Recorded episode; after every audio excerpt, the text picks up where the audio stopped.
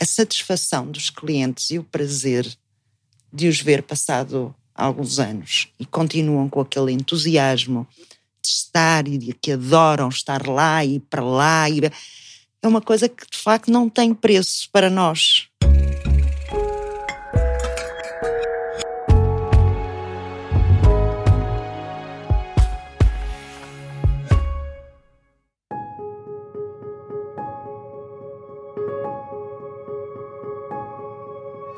Na Building Pictures acreditamos na importância da arquitetura ser invisível. E este é o nosso podcast, No País dos Arquitetos, um território onde as conversas da arquitetura são uma oportunidade para conhecermos os arquitetos, para conhecermos os projetos e para conhecermos as histórias por detrás da arquitetura portuguesa de referência. O meu nome é Sara Nunes e hoje vamos estar à conversa com os arquitetos Luís Tavares Pereira e Guilmar Rosa, do Zain da Arquitetura sobre a Casa da Montanha no Jerez. O podcast No País dos Arquitetos é patrocinado pelo grupo Pré-Serã. Bem-vindos. Obrigada. Obrigado. Eu, entre os meus 18 e 25 anos, uh, houveram períodos em que fazia pelo menos uma vez por mês trilhos no Jerez e pernoitei algumas vezes nas casas uh, dos guardas que agora foram transformadas em alojamento rural e para mim, que vivo na cidade do Porto, como é o vosso caso também, o Jerez sempre foi a possibilidade de refúgio, contacto com a natureza, com o verde, com as cascatas, com a floresta, com os rios e com os afloramentos rochosos que também são muito característicos uh, do Jerez. Pergunto-me se antes de começarem a fazer este projeto visitavam frequentemente uh, o Jerez e se essas memórias foram importantes para desenhar a casa. Começava por ti, Rosa. Pois, começa. Guilmar, não faz mal. Uh, na verdade, apesar de, de, gostar imenso do Jerez, da, da, paisagem do Jerez, sobretudo no outono, quando começam todas as folhas e começa aquele, todos aqueles tons vermelhos, vermelhos, vermelhos, amarelos, ainda com verdes, que é cortar a respiração. Mas na verdade eu não ia muito ao Jerez. Uh, fui algumas vezes passar os fins de semana, passear durante o dia, cheguei mais nova até com os meus pais, mas não era um sítio onde eu fosse frequentemente, até porque eu não conduzo, como não tenho, não conduzo, não tenho carro, não dá para ir de carreira de caminhoneta para lá, é um bocado complicado. Mas ia adorar ir eh, fazer os trilhos comigo, então. Ah, sim, adoro caminhar. caminhar. escalar, agora já é um bocadinho mais difícil, umas dores aqui na anca, mas, mas na verdade é de facto essa, essas memórias dos musgos que vão mudando de cor, que parecem, chegam até a ser dourados na, na, em algumas épocas do ano, não é? Quando começam a secar. Não sei se de facto, quando estivemos a fazer essa, quando estivemos a fazer o, o projeto, se de facto essas memórias.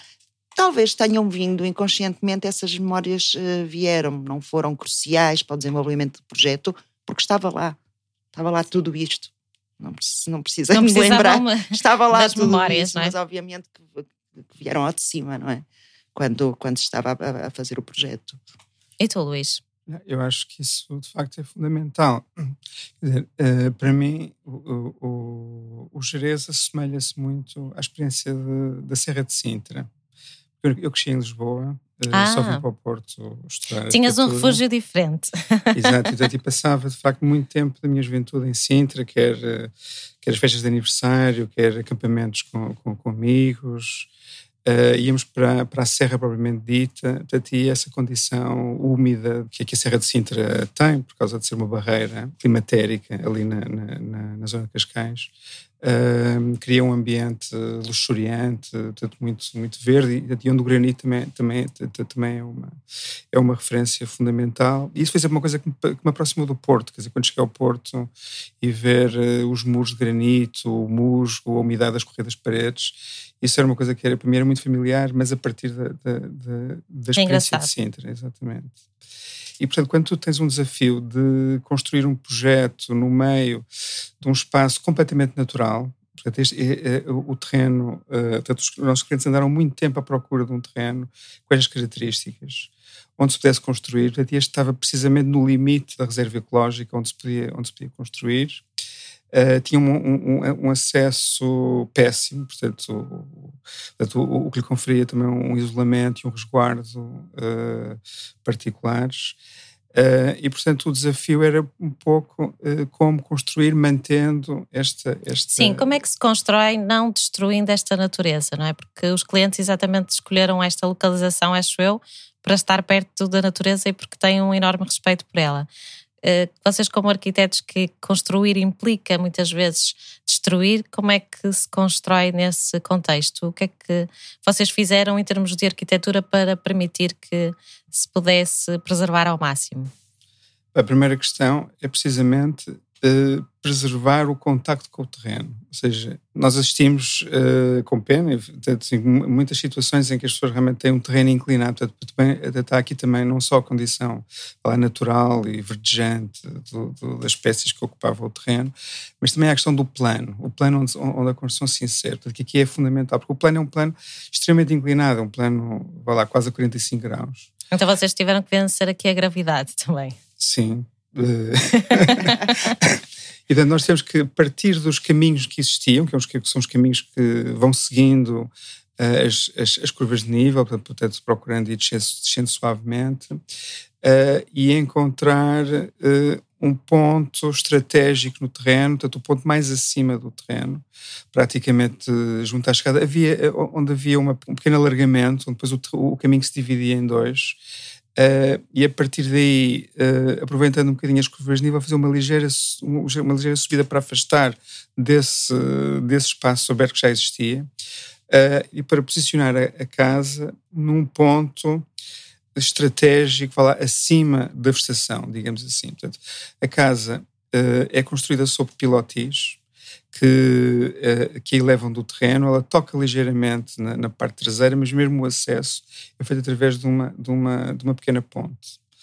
Uh, e depois tem a ver com, com, com também com, com, o desenvolvimento do programa interior, uh, mas é sempre a ideia da elevação da casa do terreno, de modo a que o contacto com o terreno seja, seja mínimo, e ao invés de criar um grande aterro, onde cria uma grande plataforma, uh, onde a casa depois se pousa de uma forma normal, Uh, aqui, precisamente, a casa mantém o terreno praticamente intacto uh, e, é, e é assente num, num, conjunto de pilotis que não só minimizam o contato com o terreno, como também elevam acima das árvores, de modo a que a nossa a vista, a partir da casa, a partir da zona pública, uh, seja sobre as árvores para a paisagem, precisamente do outro lado do rio, onde nós estamos, é que é o, o Parque Natural da Peneda Gerês.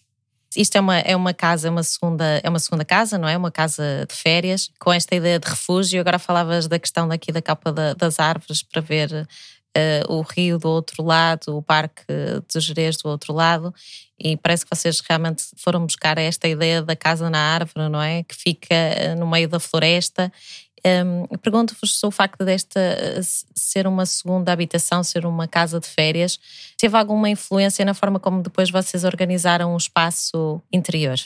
Bem, na verdade, se bem me recordo, no início, e nós brincávamos um bocadinho, tivemos, foi, para já devo dizer, que foi dos projetos, julgo eu, que até agora, que foi mais, foi que teve uma participação maior do, dos clientes nós semanalmente reuníamos com eles e eles estavam, além de estarem a adorar e estarem a viver o desenvolvimento do projeto, tinham sempre como novas ideias. Começou por ser uma pequena cabana de férias, uma pequena cabana, mas depois o programa já tinha três quartos, sala, deixou de foi ser, crescendo ao longo foi do crescendo, tempo. deixou de ser a pequena cabaninha ali no meio para ser uma casa, um T3, e ser uma, uma... E, entretanto depois os filhos foram crescendo, ainda bem que o projeto já estava feito, senão já ia em T6. Não, mas a verdade é que, uh, pergunta já me perdi, mas na verdade os... Uh, os clientes participaram imenso. Estamos a falar da, da, da organização da, anterior. Da, da organização interior. Uh, não, teve a ver de facto muito com a, com a participação deles, com o que, que de facto foi o que, o que desejavam. A localização, fomos nós, a localização da própria da, do, do, da, da casa foi, foi a partir de nós e foi a partir destes, destes pressupostos. Depois a organização teve a ver também com. O projeto foi se desenvolvendo de uma maneira sempre muito em conjunto, eh, de modo a ir buscar também a, a, a luz perfeita para cada espaço. Uma vez que a casa se virava a norte, porque era essa a, a vista privilegiada que queríamos, com mais um espaço semi-interior, semi, enfim, semi-exterior, que era a varanda. Depois a, pró a, própria forma da casa, do, da, da cobertura, que vai buscar ali quatro águas, com cada uma delas com uma claraboia precisamente para ir buscar não só a luz de todos os quadrantes solares, como ver também a, a, a, para a parte alta do, do, do, terreno, que se desenvolve atrás e que tem também vegetação, se conseguir ver também dentro de casa, a ver de facto esses pontos de vista privilegiados e que foram escolhidos quer na cobertura, quer nas janelas que se desenvolveram nas fachadas, de modo a ver exatamente essa, de se sentir dentro de casa um, o desnível do terreno, a topografia, e se sentir que se, que se estava de facto no, naquele sítio uh, específico, natural, com, com ondulação natural do terreno. Por acaso é muito curioso estar a, a falar sobre uh, não só a vossa preocupação com a luz, mas esta ligação com o exterior e com a paisagem. Eh, porque é muito curioso ver as fotografias do projeto, que depois terão a oportunidade de ver, quer no artigo do público, quer depois nas redes sociais que iremos publicar mais imagens. As aberturas estão feitas não de uma forma convencional e então realmente percebe-se que há uma intenção realmente de ir buscar determinados pontos na paisagem para que realmente esta relação entre interior e exterior. Há pouco perguntava eh, sobre organização interior e sobre se o facto de ser uma casa de férias eh, tinha alguma influência, porque, por exemplo, num dos quartos Uh, o quarto é quase como uma pequena camarata, depois tem um recorte que tem uma ligação para a cozinha. Portanto, esta informalidade a mim pareceu-me também, fez-me lembrar também as minhas férias na casa do, dos meus avós, que também tinham uns espaços que era quase como camarata, em que os primos todos era ficavam. O caso, era o caso, era o caso. Havia de facto enfim, o quarto do, do casal, um, um quarto de hóspedes para os amigos, ou sobretudo para, para os pais dos, do, do casal que fossem lá passar férias com eles. E depois havia a camarata, que era um quarto, havia dois filhos na altura, não é? Um rapaz três, três. Na altura, não, no início havia dois. no início havia dois. Mas a ideia era levar os amigos, não é? Quando se vai para uma casa de férias, leva sempre os amigos certo. dos filhos, para eles se divertirem, etc. Então havia só o quarto para o rapaz e para a rapariga, com alguma diferença de idades, mas que então que se fez as quatro camas, também como que estão até em, em, não estão também de uma maneira não estão dispostas Sim, um numa madeira baixo, não é? mas são duas portanto não estão não estão dispostas de uma maneira convencional, ou seja, estão pés topo a topo, no fundo, o que cria uma cama de 4 metros de comprimento, duas, uma embaixo e uma em cima, não é? Um, e deixar, encostadas a uma das paredes para deixar outro espaço livre para, para, para, para, brincar, para, levar os seus amigos. Obviamente que se fosse numa casa de, de, de cidade não seria assim, ou seja, a primeira casa de residência habitual não seria assim, cada criança precisava da sua privacidade, de acordo com a sua idade, para estudar, para brincar, etc. Ali não, era mesmo a camarata, mas depois lá em cima também se repararam, há umas janelinhas no beliche de cima, uma janelinha espreita para a é sala, verdade. outra janelinha espreita para baixo, em baixo também é uma janela maior que espreita, portanto, todos esses pontos de vista. Há aqui um certo sentido até lúdico, não é? Completamente, na, sim, sim, casa. aquele que vai para cima, que era o rapaz que estava na altura, uh, gostava de futebol, obviamente, portanto ia levar uma rede de, de, de baliza por um lado para não cair do lixo, não é? Para caso estivesse ali aos pinotes, como seria expectável, mas também, também tinha a ver com, a, com, a, pronto, com, com, com, a, com o futebol que ele estava na altura de gostar, não é? Mas depois tinha sempre a janelinha para espreitar para, para os Sim. pais, ou se calhar os pais na sala espreitarem para, para ver cima. se aquilo estava a ser demasiado perigoso ou não. a Guilmar falava agora desta questão de que houve uma participação uh, muito grande uh, por parte dos clientes e, e, e, uma participação também muito vossa com os clientes, de um lado e do outro, não é? Uh, isso é que partiu dos clientes a escolha do material da casa em madeira. Qual foi o desafio de construir esta casa em madeira? Bem, um, de facto, isto vem um bocado desta ideia da, da cabana, não é? Da, da, cabana da montanha, do pequeno refúgio de montanha e da referência da madeira como, como material de construção e, uh, e do conforto que ele traz, associada também ao inverno, por exemplo. E sendo um material que não é muito vulgar uh, na construção corrente, uh, para nós é sempre um desafio interessante Uh, e a madeira tem, obviamente, uma valência de ser um material regenerável e, portanto, também um material que importa promover uh, na, na, construção. E um, o desafio, na realidade, não foi tanto do ponto de vista construtivo, foi mais uh, o processo uh, que também uh, foi vítima, vá lá, do, do período de crise que, que atravessamos. Uh, por um lado, demorámos bastante tempo a conseguir. então, o projeto começou em 2010 e acabou por só ser construído praticamente a partir de 2000, 2015.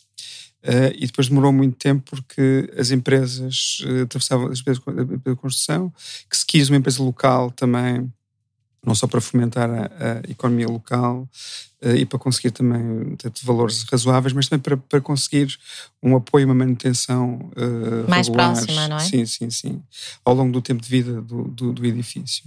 Uh, o que parece também sempre uma estratégia uh, bastante, bastante interessante, quer dizer, não é uma coisa completamente vinda de fora, é uma coisa que procura criar, criar raízes locais, não só do ponto de vista da construção e, portanto, da atenção ao terreno, do uso de materiais e recursos locais, mas também recursos humanos locais. E, portanto, esses, portanto, Portanto, não ser um objeto estranho, uh, mas ser, uma, ser algo que é familiar e que entra na, na, na economia da, da, da, região. Da, da, região.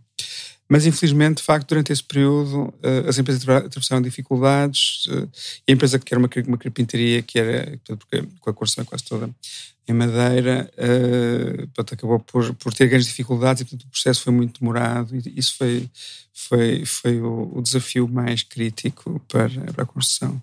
E quem não, quem não está, para quem não está a ver o projeto, explica-nos uh, quais são as partes que tem a madeira uh, e os diferentes usos da madeira dentro do projeto.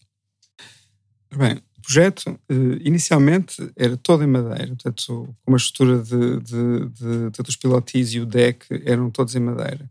Mas por uma questão de economia, acabámos por optar por uma solução mais convencional de, de, pilares de betão e laje aligeirada, que foi construída por um, por um construtor local também, portanto, que por coincidência ou não, Uh, é um vizinho, portanto, é o, okay. vizinho, o vizinho ao lado, e, portanto, uh, foi-se criando também uma, portanto, uma, uma relação de proximidade e cumplicidade com, com ele, uh, e, portanto, isso uh, construiu a base. Essa base depois teve ainda algum tempo à espera da segunda fase, porque a partir da, a partir da, da, base uh, todo o resto é em, é, em madeira. Portanto, toda a estrutura, uh, seja de, das paredes e, da cobertura, é em madeira. Uh, os revestimentos da casa exterior são todos em madeira.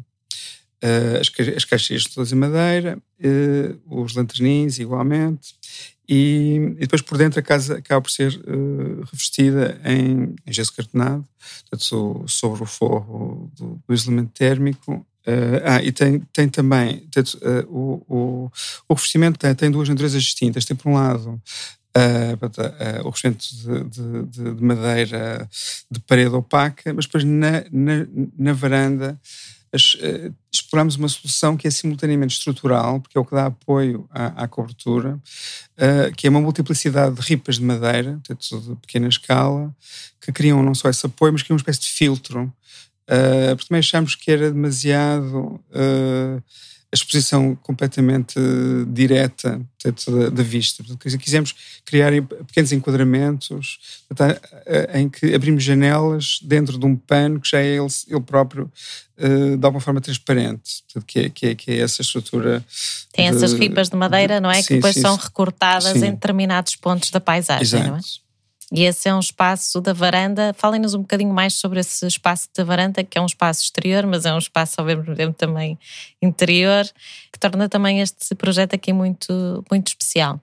Guilmar, fala-nos um bocadinho Sim, mais sobre esta eh, varanda. Eu penso que será, se calhar, esse o espaço, o coração da, da casa e onde, onde a família passa mais tempo, não é? Além, de, enfim, da praia, fluvial, etc. Mas dentro da casa, julgo que será esse o espaço, porque podem usufruir do, do exterior, mesmo eh, com, recolhidos também, porque de facto esse, esse ripado, esse gradil em, em, madeira cria também um certo conforto, não está demasiado, não é uma varanda que está demasiado exposta, cria quase como se estivéssemos a ver a, a paisagem através de uma névoa, onde é aberta nesses. nessas Névoa que existe muito nos Jerez. Também é? existe, mas quando não existe está lá, é ripado. Não, mas criei essa, essa sensação de abrigo, de não estar completamente no exterior. É uma varanda que é bastante larga, portanto é possível com uma mesa enorme, é possível uh, fazer lá a vida social da casa. Receber os amigos, uh, inicialmente até tinha uma uma espécie de, não lhe chamemos barbecue, mas de facto era quase uma, era um elemento, porque queriam também lá fazer churrascos e lenha, no fundo para passarem lá mais tempo também no inverno e para aquecimento, uh, a lenha, que depois não, não foi realizado, mas que na verdade é um espaço intermédio, um espaço que, onde provavelmente passarão mais tempo, porque é acolhedor, conseguem ter alguma temperatura amena, usufruir também da temperatura do, do, do exterior, mas não tão agreste como será no inverno.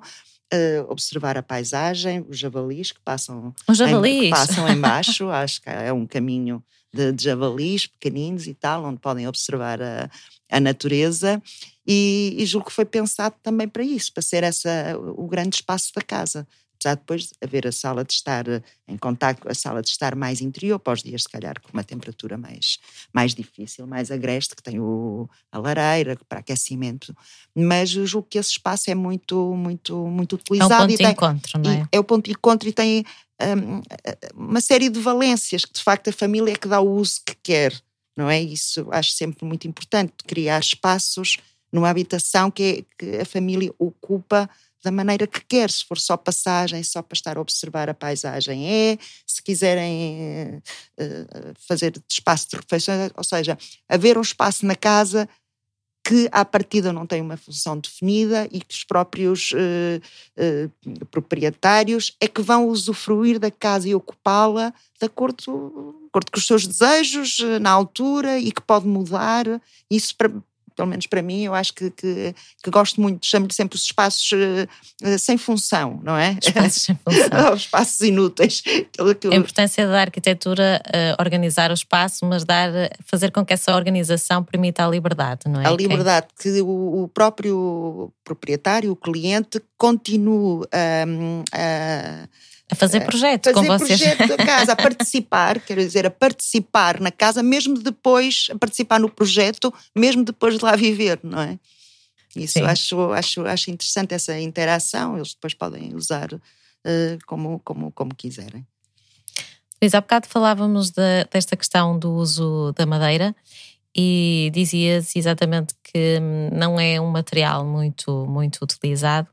E curiosamente, uh, há um ano atrás fiz um documentário sobre arquitetura portuguesa em madeira, uh, chamado Wood Stories, e uma das coisas que me surpreendeu foi que, afinal, nós temos até bastantes exemplos de arquitetura feita em madeira. Eh, coisa que normalmente nós associamos aos países nórdicos ou uma arquitetura mais escandinava.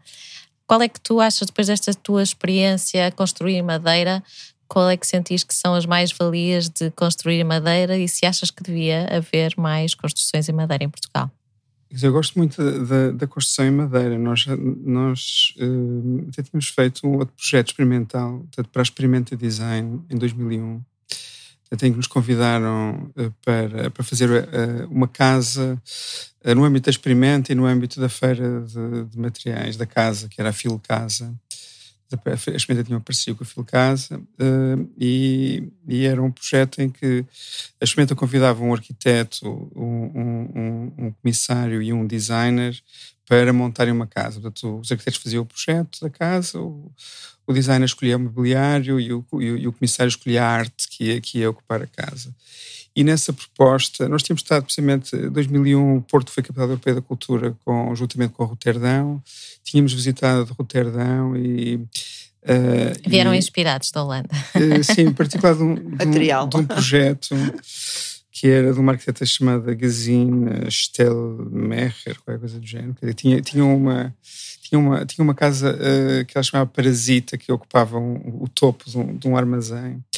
uh, e era construída com, precisamente com placas de uh, contraplacado lamelado.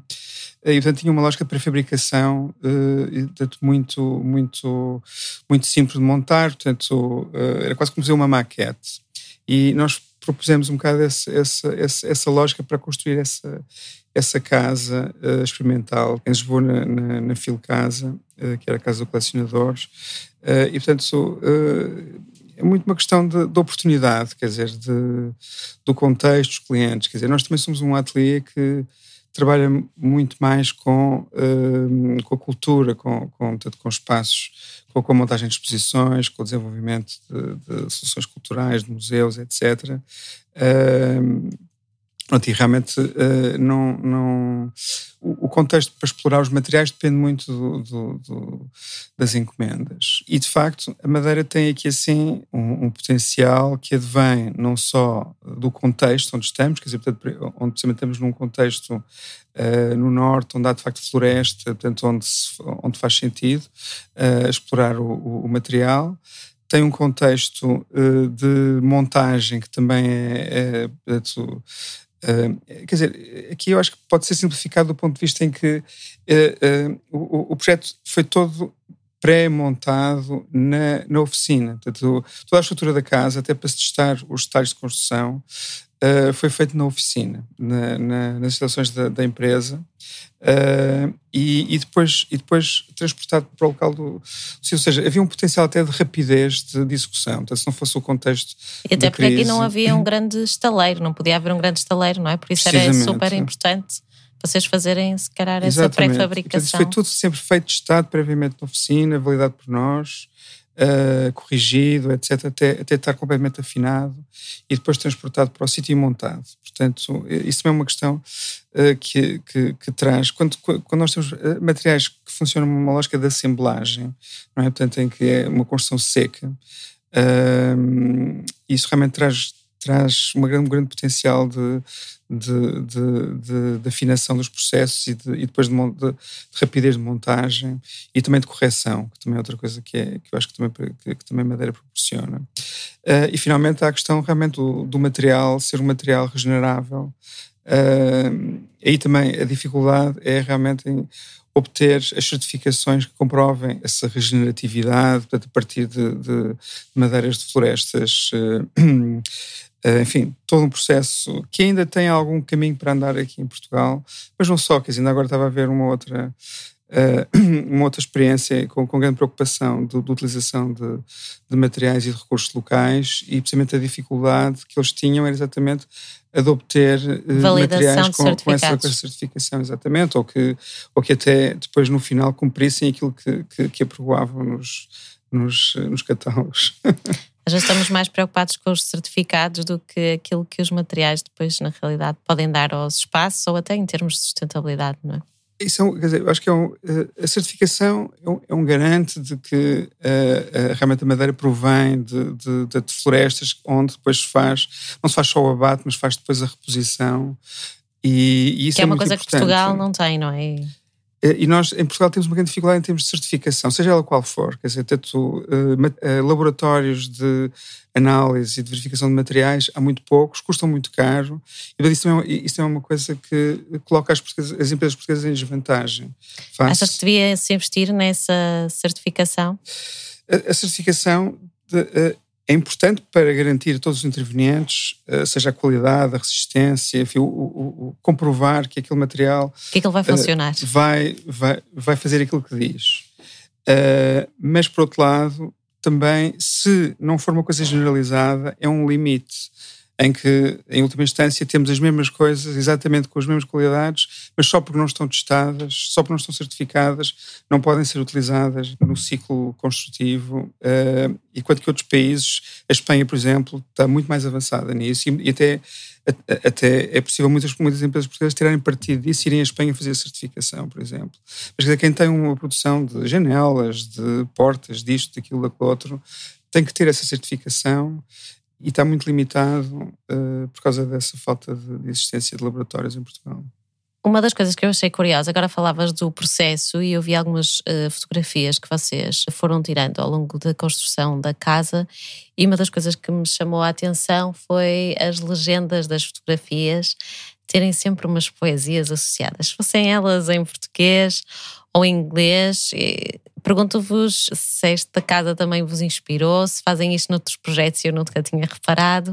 Quem é que escreve as poesias já agora? É o Luís, que é o poeta. O poeta.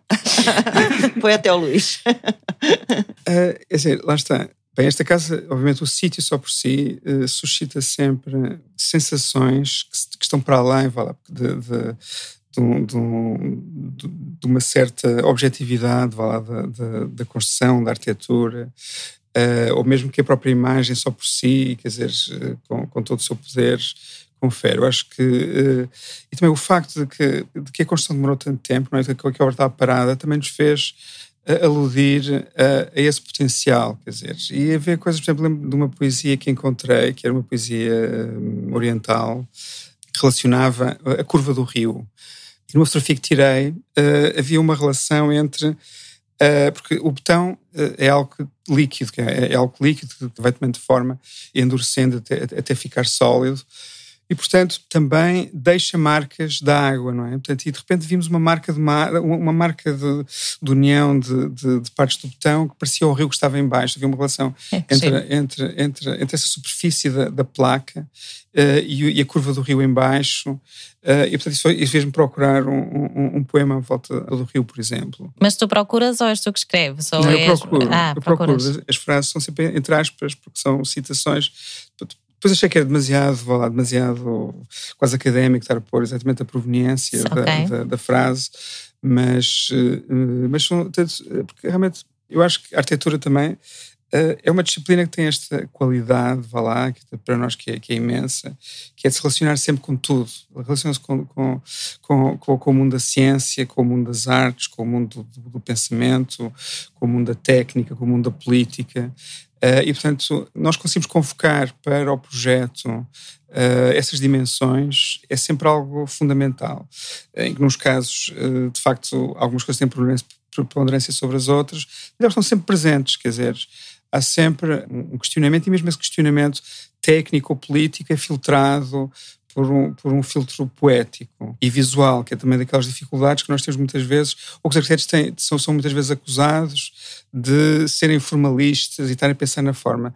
Uh, de facto, essa é nossa, nós é que vamos dar forma àquilo que são as necessidades das pessoas. Quer dizer, portanto, é que nós temos que assegurar as necessidades funcionais, técnicas, ambientais, mas temos que lhes dar a forma. E, portanto, é natural que uh, essa preocupação aflore uh, mais à superfície e para outras pessoas pareça estranho e pareça até demasiado uh, obsessivo, uh, mas na realidade é um esforço para conseguir que essa concretização formal seja algo mais, quer dizer, algo que convoca, para além dessas necessidades básicas uh, definidas, todo um conjunto de, de, de, coisas que não estão pensadas, não são dizíveis eventualmente, uh, e que podem até vir a ser convocadas mais tarde. Quer dizer, portanto, acho que essa é um bocado a, a grande qualidade de, da arquitetura. Da arquitetura.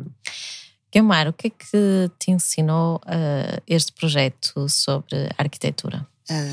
na verdade, não foi propriamente ensinar, mas foi tornar mais, mais, mais claro, mais claro o respeito, de facto, por uma paisagem tão bonita, por um terreno tão bonito e que, de facto, é possível construir um projeto que me, que, que, que me orgulho, que nos orgulhamos, que os clientes eh, adoram e que vivem muito, com muita intensidade, sem de facto estragar um, sobretudo um, estragar, sem de facto mexer num desnível e numa topografia uh, que está lá, continua a estar, Uh, e, e, e sinto-me orgulhosa, de facto, de, de, termos conseguido isso. Ou seja, uh, não é que por vezes não seja necessário corrigir, não, não estou aqui a fazer a apologia de não mexemos em nada e vamos.